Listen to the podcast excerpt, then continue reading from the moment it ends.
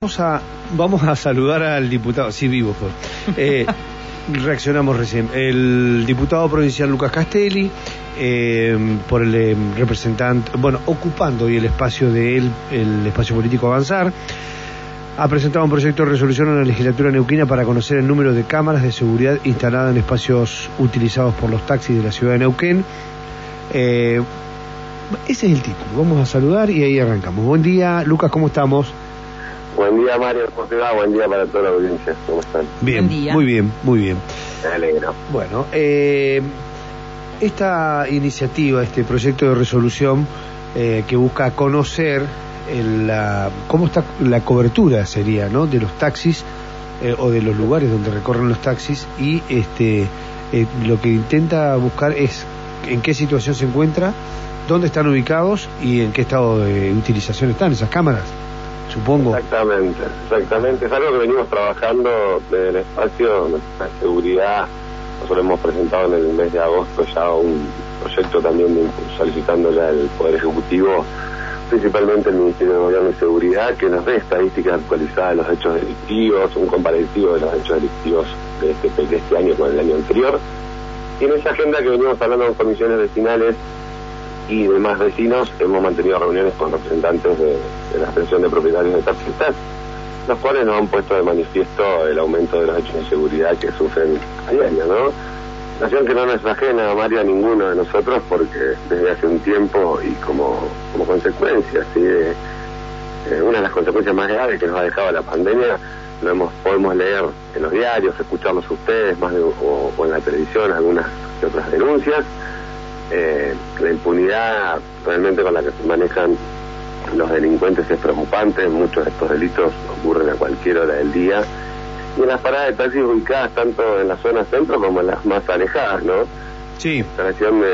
pero, pero además del tema taxis, eh, Lucas, eh, hay reclamos desde Centenario, reclamos desde Plotier, el tema de la inseguridad o el retorno de la inseguridad, porque cuando había que estar aislado, había que estar encerrado, bajó mucho el delito y por lo menos este, nosotros que nos manejamos por la cuestión empírica, lo que nos llaman a diario, nos comentan, ahora no, ahora está como que hay gente que está muy preocupada y no solo por los lugares que se dan y en, eh, digamos con los taxis o la movilidad que utilice la gente, sino que también en los comercios, en la zona del Bajo, en muchos lugares nosotros hemos recibido quejas. Por supuesto, por supuesto. A ver, tenemos índices preocupantes en el periodo. Por un 46% está, por supuesto, que aumenta, ¿no?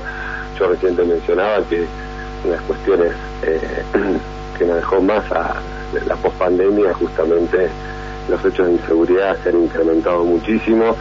Como te mencioné, en el mes de agosto hemos pedido un pedido de informe a la ministra que veníamos conversando ya con distintas convenciones vecinales las cuales había falta de recursos, que las comisiones conversaban con la ministra, con alguna línea de seguridad, los rendires aumentaban pero después disminuían. Bueno, en este pedido de informe que le hicimos en agosto a la ministra, que no, no nos contestó el Ejecutivo lamentablemente, le solicitábamos a ver también, adelantándonos a que ahora estamos en pleno análisis del presupuesto, justamente cuáles eran los fondos que se iban a destinar a seguridad, ¿no?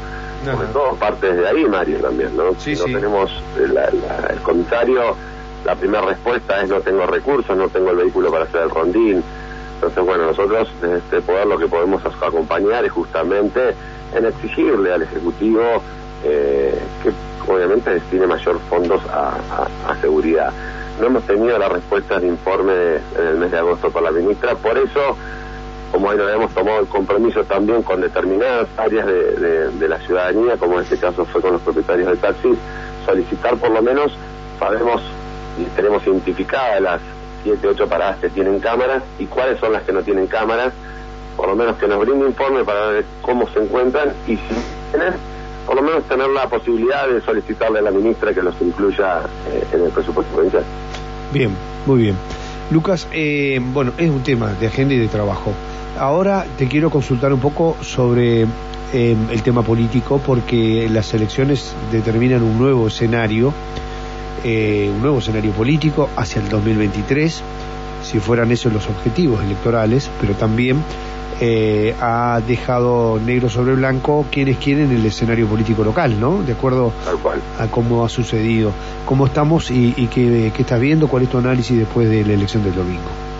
Bueno, nosotros tomamos una decisión hace unos, unos meses en la cual hemos, hemos voto el bloque de Juntos por el Cambio, hemos armado un partido político, una agrupación, una fuerza política nueva denominada Avanzar, la cual estamos construyendo las bases. Yo siempre digo que nosotros tenemos que construir de abajo hacia arriba, se construyen las casas, estamos haciendo las bases, por eso hemos tomado en este momento un, un impasse en el cual no hemos participado de estas elecciones.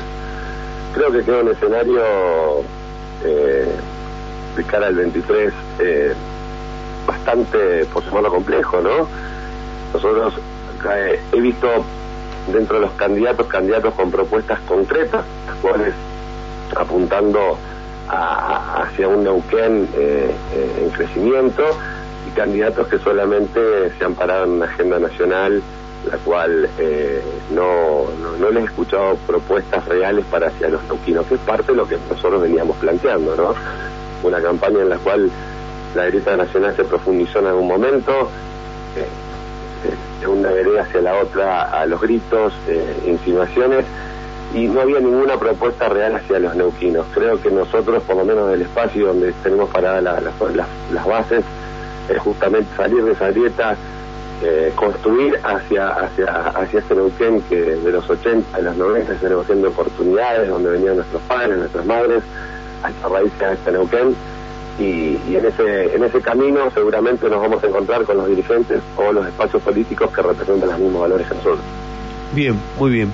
Eh, ustedes tuvieron un, gran liderazgo con Peche, eh, el gobierno municipal y este ahora bueno esto se ha diluido, la persona que nucleaba, que juntaba, que ejercía ese liderazgo no está y se dispersaron. Esa dispersión muestra bueno, no todos se iban a sumar, pero muestra que si hubieran estado juntos los, los resultados podrían haber sido otros.